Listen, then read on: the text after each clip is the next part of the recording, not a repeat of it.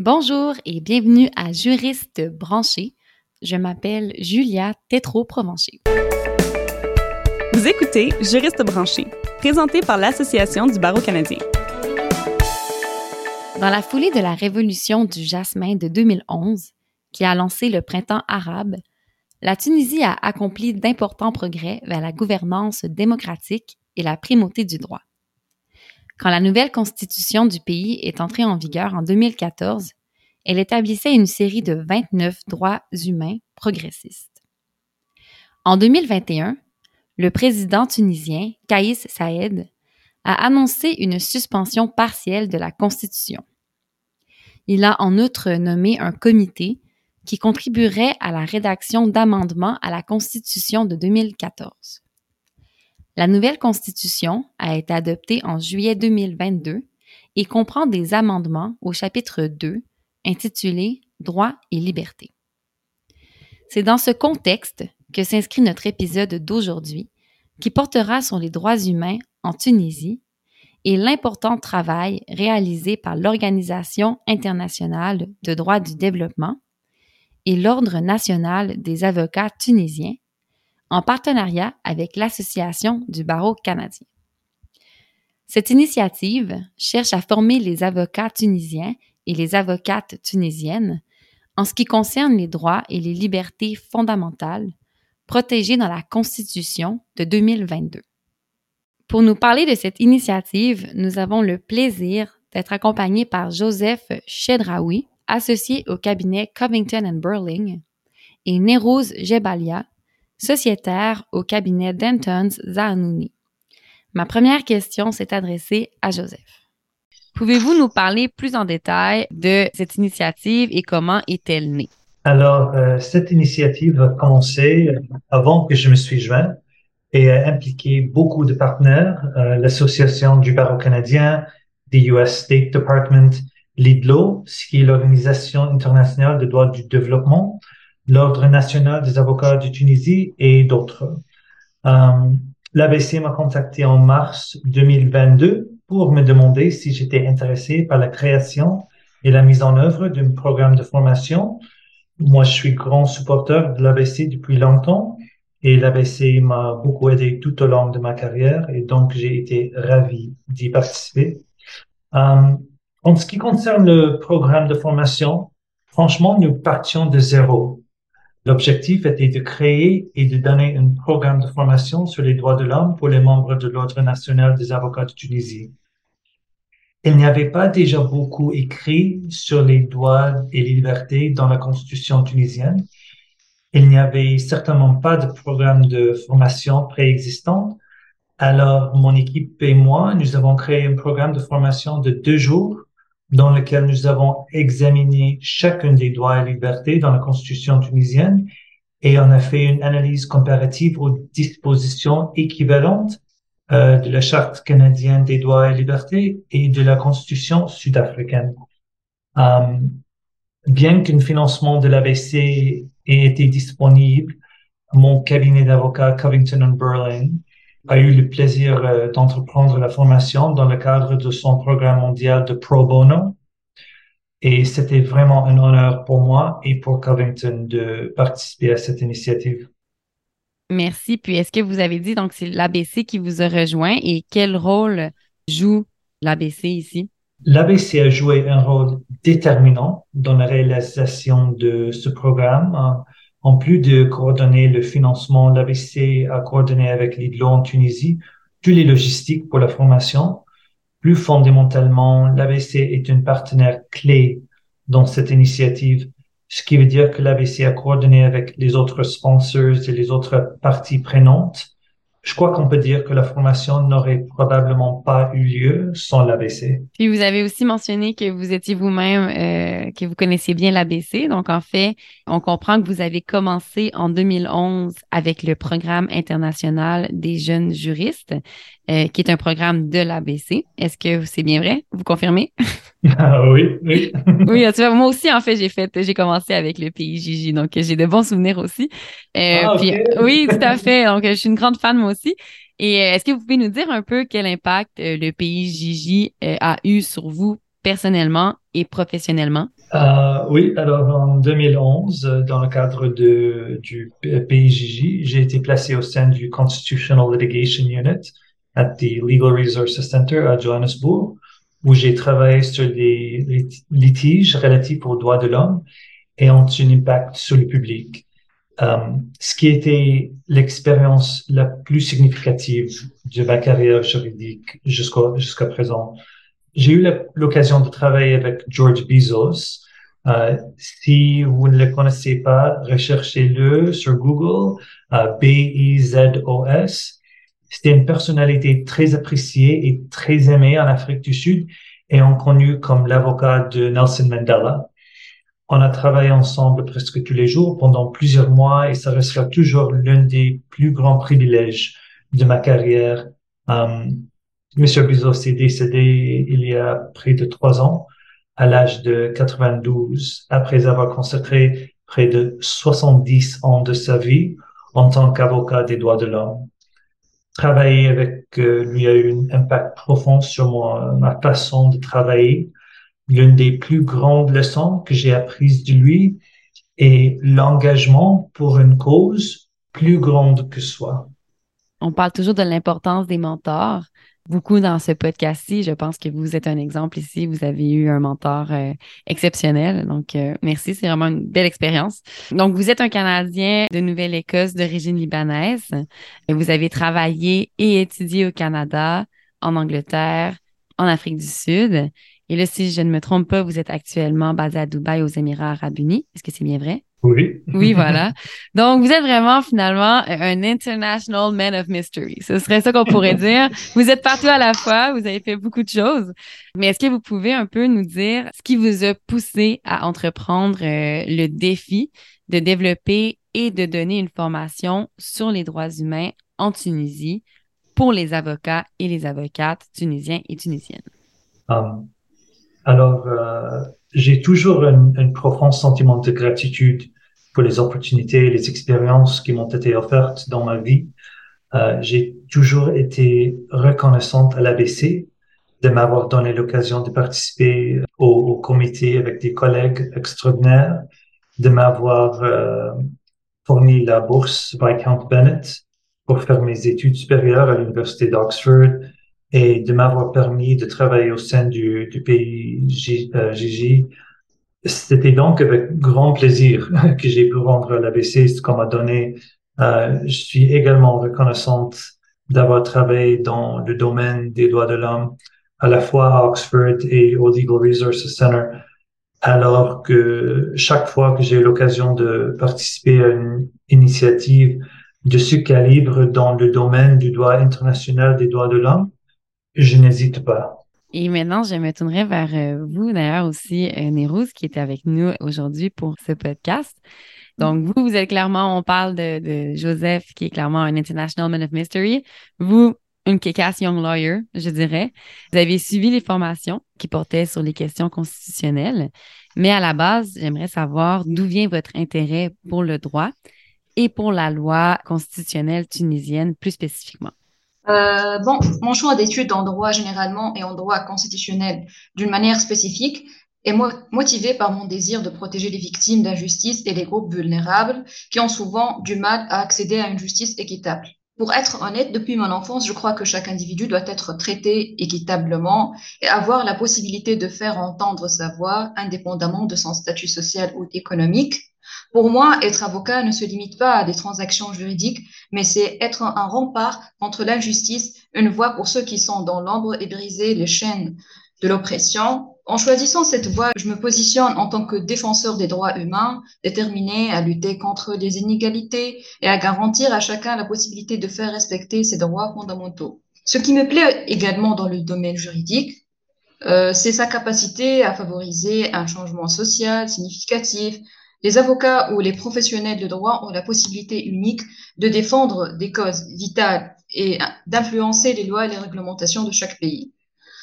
D'autre part, euh, je ne peux pas nier aussi que les professionnels de droit tels que les magistrats, les avocats, les huissiers et les juristes dans les entreprises publiques et privées sont généralement en demande sur le marché de l'emploi et bénéficient, entre autres, d'une certaine stabilité professionnelle.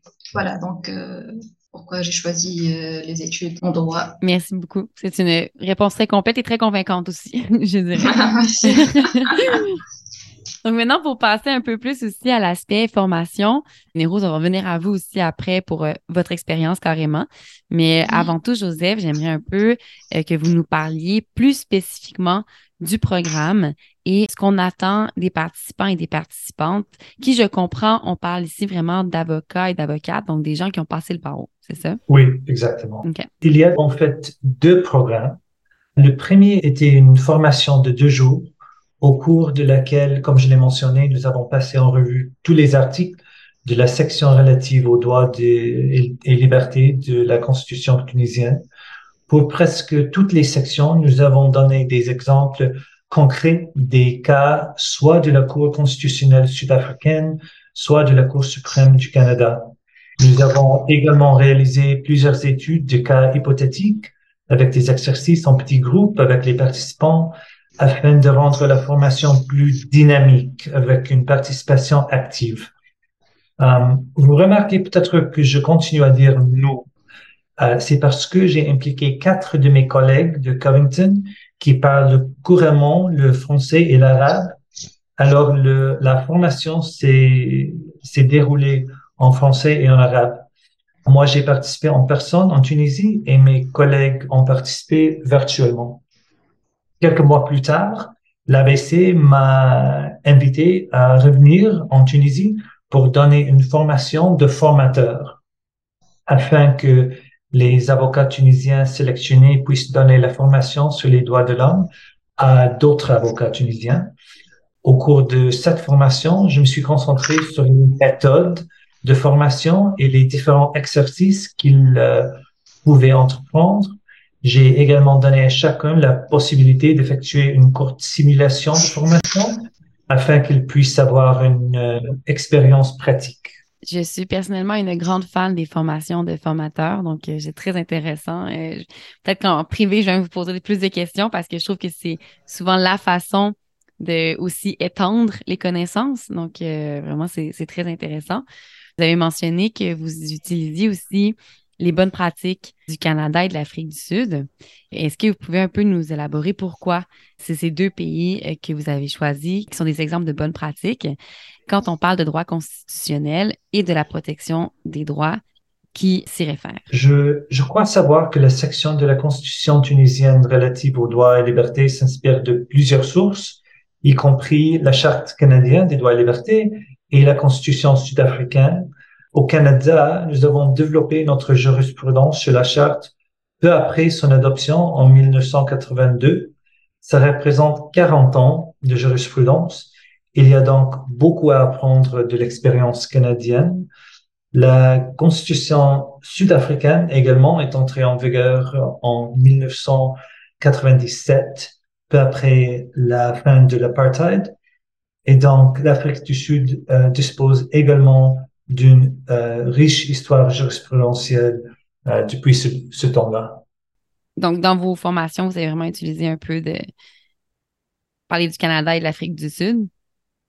Oui, tout à fait. OK. OK. Ça, c'est ça aussi, les, bonnes pratiques, les utilisations de bonnes pratiques et les échanges entre systèmes juridiques. Je pense que c'est le futur de beaucoup de choses, en droits humains notamment. Lorsqu'on parlait de préparer cet entretien, vous avez mentionné que vous utilisiez le système andragogique. Qu'est-ce que c'est et pourquoi c'est important? Et ça, c'est vraiment pour nos auditeurs, nos auditrices qui ne sont pas nécessairement des gens qui donnent des formations. Euh, donc, je me suis dit que ça pouvait être très pertinent d'en parler. Hum, alors, je, je, dois dire d'abord que je ne suis pas un expert dans ce domaine, mais l'andragogie euh, se réfère aux méthodes et principes utilisés dans l'éducation des adultes. Hum, et avant de, de, de faire la formation des, des, formateurs en Tunisie, j'ai dû euh, suivre un certain nombre d'heures de formation à l'éducation des adultes avec l'IGLO, ainsi que passer un examen. Euh, pour moi, il existe plusieurs facteurs de euh, différenciation dans l'éducation des adultes, mais la plus grande différence, euh, selon moi, est qu'il doit y avoir une objectif clair, une motivation, un but, une raison pour la formation de ce à quoi la formation va mener. Ici, l'objectif était d'équiper les participants pour qu'ils puissent former d'autres avocats tunisiens et avocates tunisiennes euh, dans le même domaine. Est-ce que, par curiosité, est-ce que cette euh, euh, formation que vous avez suivie de IDLO, elle est disponible en ligne ou c'était avec IDLO puisque c'est un projet de la BCI? C'était en ligne. Avec ah, c'était en ligne. Ah, mais mon Dieu, je vais aller voir ça. Moi, ça m'intéresse. bon, certainement. Également, encore une fois, pour nos auditeurs, nos auditrices, euh, bon, évidemment, je comprends, vous n'êtes pas un expert, mais vous avez quand même euh, monté et donné, dispensé ces formations avec vos collègues. Est-ce que vous avez des conseils ou des bonnes pratiques en matière de développement de formation juridique que vous avez apprises euh, au fil de, de votre expérience? Je pense que le meilleur conseil que je puisse donner est de toujours se rappeler que d'habitude, les participants sont des professionnels très intelligents et très compétent. Vous n'êtes pas là pour enseigner ou simplement pour améliorer leur connaissance du sujet. Vous êtes là pour faciliter l'apprentissage, ce qui veut dire que vous devez vous assurer que les participants prennent le contrôle du processus d'apprentissage. Euh, j'aime beaucoup, c'est un excellent, euh, un excellent conseil. Et quels sont les obstacles auxquels vous avez été confrontés pour mettre en œuvre ce programme de formation et comment avez-vous fait pour les mitiger? S'il y a eu des obstacles. Lorsque l'on entreprend une, formation dans un pays étranger, il est important d'être conscient des différences culturelles. En Tunisie, je pense que n'importe quel Tunisien vous dira que d'être à l'heure est un concept, disons, relatif. Ainsi, si quelque chose est prévu à 9 heures, peut-être vous ne commencerez pas avant 10 heures. Euh, peut confirmer euh, tout de suite après. Euh, moi, je suis d'origine arabe et euh, je suis au Moyen-Orient pendant plus de 11 ans. Alors, moi, j'étais préparé à cette situation et je savais qu'il me fallait réfléchir à la quantité du contenu dans le temps prévu. Mais j'aimerais vraiment également souligner que j'ai beaucoup, beaucoup apprécié ma participation à cette initiative au niveau personnel. Le peuple tunisien, ils sont chaleureux, amicaux, et ouvert d'esprit, euh, je me suis senti toujours euh, le bienvenu en Tunisie. Merci beaucoup. Merci pour le temps. Ça aussi, je, je, comprends. On, on, fait une planification d'horaire, puis finalement, il faut toujours au moins avoir heure trente, deux heures de, de libre au cas où. en fait, Nero, je me tourne vers vous justement maintenant qu'on a plus parlé un peu des formations, ce que c'était. Donc, euh, vous y avez participé. Euh, j'aimerais beaucoup savoir comment vous les avez trouvées, ces formations. Bon, évidemment, il y a Joseph avec nous, mais euh, est-ce que vous avez senti qu'elles ont eu un impact sur votre pratique et sur celle de vos collègues? Je considère que cette formation très excellente. Elle a été à la fois captivante, complète, explicite et instructive, répondant parfaitement à mes attentes. Le programme conjointement proposé par l'Ordre national tunisien, l'IDLO et le Canadian Bar Association m'a particulièrement enthousiasmé. Cette formation m'a offert l'opportunité d'approfondir mes connaissances en droit constitutionnel et de plonger en profondeur dans la manière dont la Constitution reconnaît et protège les droits fondamentaux des individus ainsi que des groupes marginalisés comme Maître Joseph a dit que nous, avons une idée sur les droits constitutionnels et tout ça, nous avons fait des études dans la faculté concernant les études de, la Constitution et les traités internationaux et tout ça, mais lorsque nous avons traité cette, euh, cette formation, lorsque j'ai participé à cette formation, euh, je considère que c'est une très bonne opportunité pour approfondir mes connaissances en droit constitutionnel et de plonger en profondeur sur cette matière. Et aussi, il est essentiel de noter que cette formation a été dispensée en petits groupes Nous avons fait des workshops en petits groupes, accompagnés d'un support papier pour le travail. Ce point est particulièrement remarquable car ce support s'est avéré extrêmement efficace pour approfondir mes compétences juridiques et me préparer aux ateliers en groupe. J'ai particulièrement apprécié les exercices pratiques qui comprenaient des exemples concrets, ainsi que les discussions enrichissantes entre le formateur et les participants, mis à part les jeux de rôle avec tous les participants pour échanger des idées.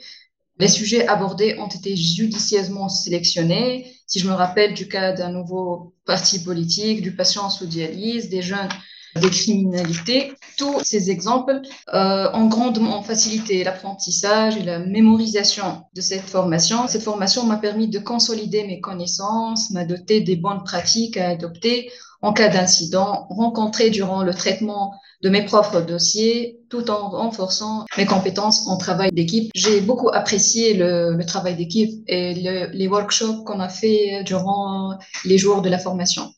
Voilà, bref. Et vous, euh, vous m'avez questionné tout à l'heure si euh, quel est l'impact sur, euh, sur, Bon, la formation que j'ai suivie a considérablement amélioré ma capacité à développer des arguments pour étayer mes conclusions, à rédiger les mémoires juridiques et à présenter mes plaidoiries. J'ai appliqué les techniques avancées enseignées au cours de la formation pour structurer mon travail autant que possible. Mhm. Et euh, cette formation avait une approche hybride.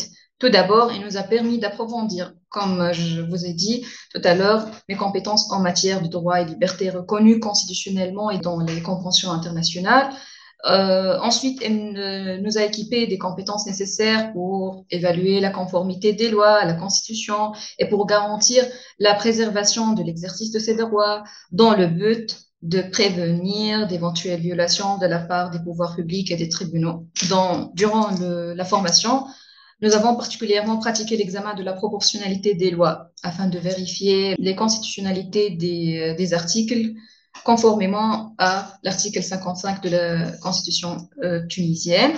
Aussi, euh, je rebondis sur l'idée des workshops qui ont souvent euh, laissé aux comparaisons juridiques avec d'autres systèmes radicalement différents du nôtre, qui est basé sur une argumentation authentique, naturelle et conforme aux valeurs universelles des droits de l'homme, prenant en compte leur contexte historique, culturel, social et religieux, tout cela nous a permis de percevoir la profondeur humaine de ces valeurs et d'ouvrir de nouvelles perspectives à l'humanité pour son auto-évaluation.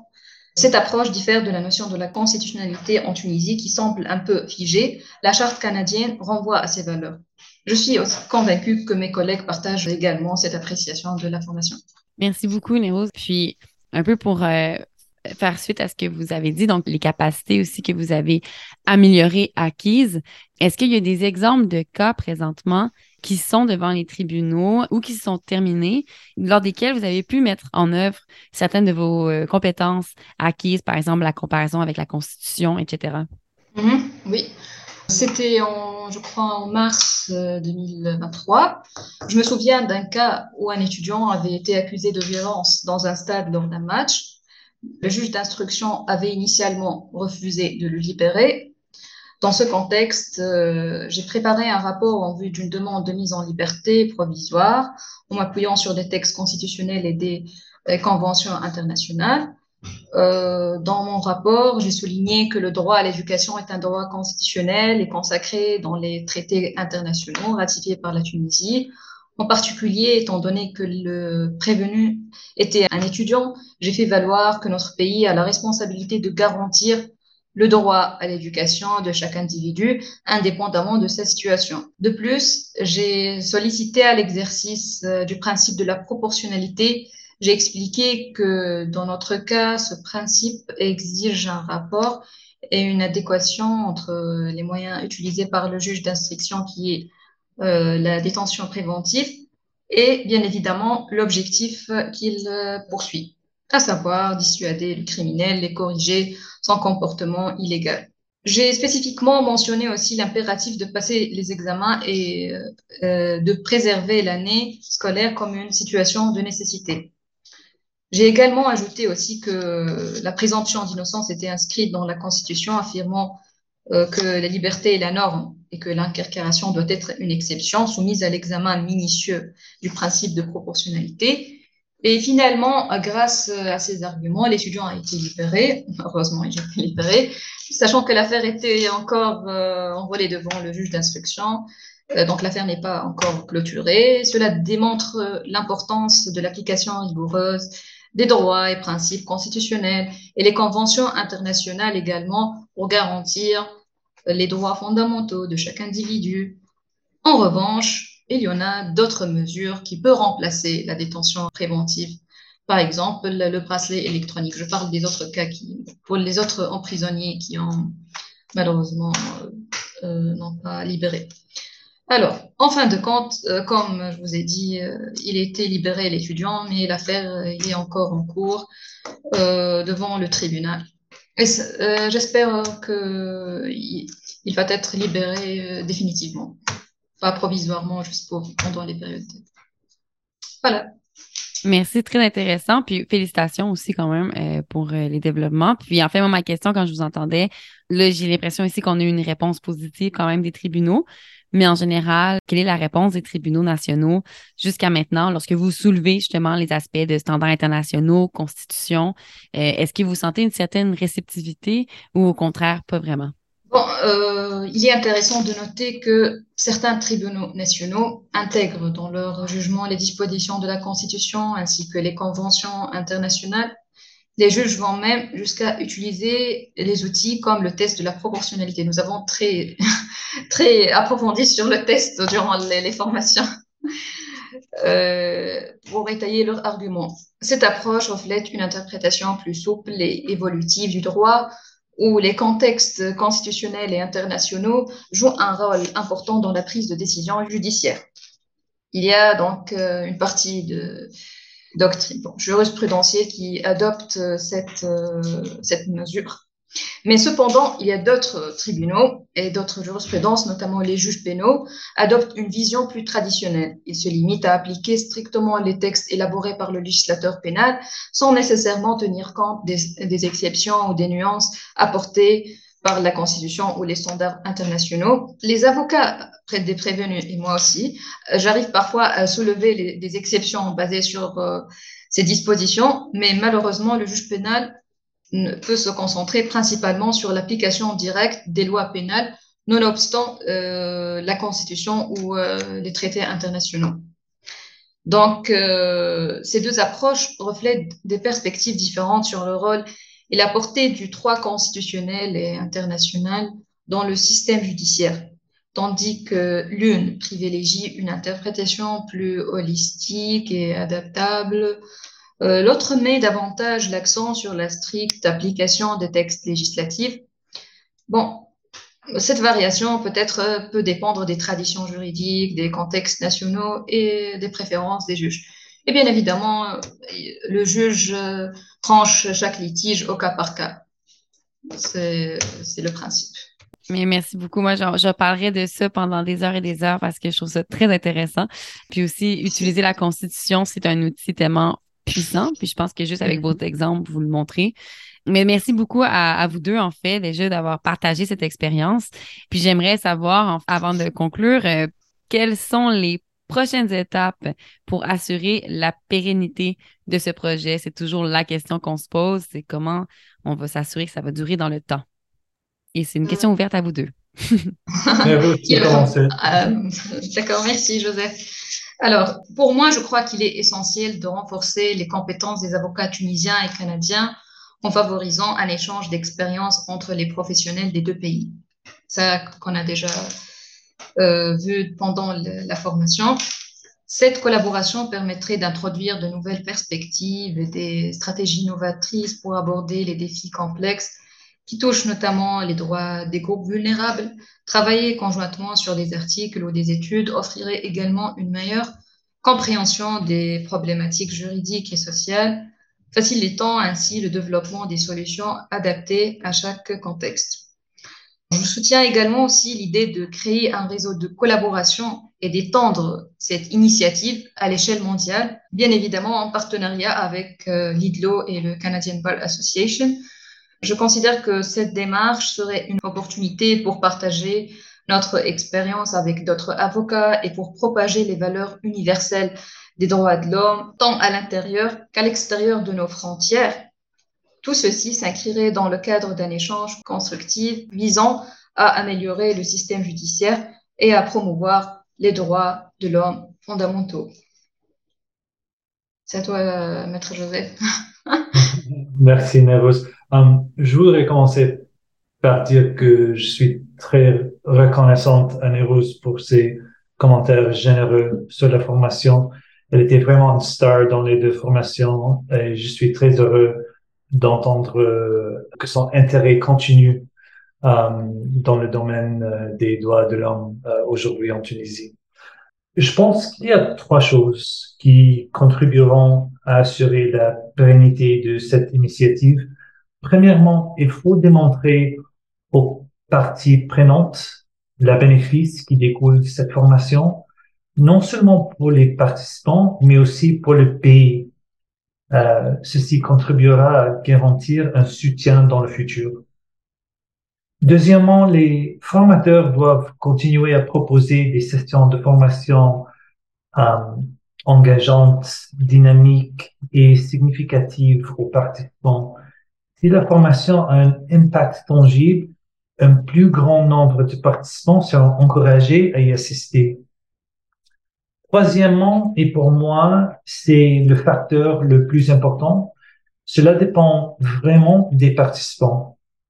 Après avoir bénéficié de la formation, il est important qu'ils mettent cette formation en pratique pour contribuer au développement des droits de l'homme dans leur pays. Euh, comme Nérouz et, d'autres avocats euh, le fait déjà. Ces, ces types de programmes de formation aux droits de l'homme sont si importants, en particulier dans les pays où la constitution ou la jurisprudence ou les deux sont encore à un stade euh, précoce et j'espère que ces types de programmes de formation aux droits de l'homme se poursuivront non seulement en Tunisie, mais également dans d'autres pays du monde. Merci beaucoup. Puis je pense que ça va être aussi être entendu par l'ABC, euh, continuer à encourager ce partage d'expérience entre avocats et avocates. Ben, merci beaucoup pour votre participation à ce podcast, pour votre temps aussi. Vraiment, on est très content d'avoir pu finalement enregistrer cette, ce podcast qui, je pense, va être très utile aussi pour les plus jeunes juristes et ceux et celles qui font des formations ou qui doivent monter des formations. Puis ça donne des idées aussi, je pense, pour voir comment comment comment est-ce qu'on fait, comment on est on, personne ne travaille en stylo finalement, puis on travaille tous et toutes ensemble, surtout dans le domaine des droits humains, je pense. Donc euh, tous les partages de bonnes pratiques, c'est essentiel. Donc vraiment merci euh, à vous deux. Je ne sais pas s'il y avait quelque chose que vous vouliez rajouter qu'on n'a pas couvert. Si oui, c'est le moment. Puis euh, sinon, bien, je voudrais vous remercier une dernière fois. Euh, pour moi, j'aimerais juste vous remercier pour votre euh, modération aujourd'hui et c'était un grand plaisir. Merci. Moi aussi, je vous, je vous remercie tout pour cette euh, ce podcast très intéressant et euh, à bientôt pour euh, d'autres podcasts, peut-être, ou bien pour, j'encourage d'autres collaborations. Définitivement, moi, je pense qu'on pourrait faire une suite avec juste votre expérience et commencer d'utiliser le droit international constitutionnel, puis avec d'autres avocats aussi, canadiens, sud-africains, ça pourrait être super intéressant à garder en tête. D'accord. Ah, je, je, je, veux ajouter quelque chose, euh, si mhm. vous me permettez. Bien sûr, bien sûr. Ah, merci. Euh, juste, euh, il faut noter aussi que la formation avec le Canadian Bar Association est continue encore. Pendant ce temps. Oui, oui, nous avons une autre formation d'ici, je crois, 12 ou le 13 septembre avec maître, bon, je me rappelle pas de son prénom, portant aussi sur euh, les féminicides, le phénomène de féminicide à travers les traités internationaux et la Constitution. Peut-être nous avons euh, euh, élaboré une plaidoirie stratégique basant sur la Constitution et les traités internationaux en traitant le sujet de la féminicide qui existe en Tunisie. Et avec le Canadian Bar Association, l'IDLO et le Canadian Bar Association. La formation continue jusqu'au euh, septembre. Euh, est-ce que vous avez une idée sur, euh, sur, cette, sur ces informations? Mais écoutez, moi, je le savais pas, mais je trouve ça extrêmement intéressant. Oui. Euh, oui, donc c'est en fait, c'est le même principe formation qui est donné en mode hybride, c'est ça? Oui, hmm. oui, c'est ça. OK. OK. Et vous la suivez? Oui, bien sûr. Je suis. D'ici septembre, je vais euh, rencontrer Maître, euh, je ne me rappelle pas de son prénom. il est spécialisé en droit constitutionnel. il est canadien, il est un avocat canadien de CBA. Il est spécialisé en droit constitutionnel. De toute façon, euh, merci beaucoup pour ce enregistrement et cette euh, participation. Euh, merci à vous. Puis moi, je pense que honnêtement, si on pouvait faire un suivi sur cette formation sur le féminicide et comment ça a été, je pense que ça serait très intéressant étant un enjeu tellement actuel. On garde en tête. Moi, je, serais tout à fait intéressée, si jamais ça vous intéresse, qu'on fasse un, oui, oui, bien sûr, intéressant. Parfait. on pourrait parler, on pourrait parler de ça aussi, l'enjeu des féminicides, en plus avec le CBA, à l'ABC. Donc, Super, on garde ça en tête. D'accord, avec plaisir.